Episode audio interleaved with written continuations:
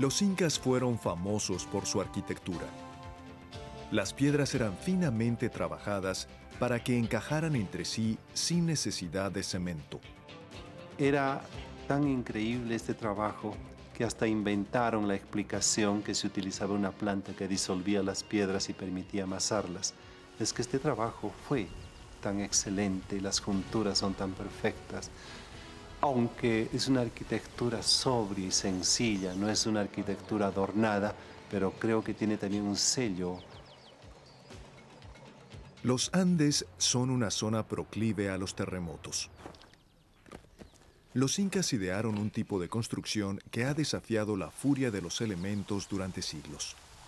No así las construcciones españolas. ¿Por qué? Hay varias explicaciones.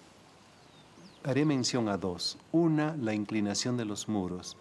Las paredes de, de los edificios incas no son verticales, son inclinadas. Y otra, la forma de los cimientos.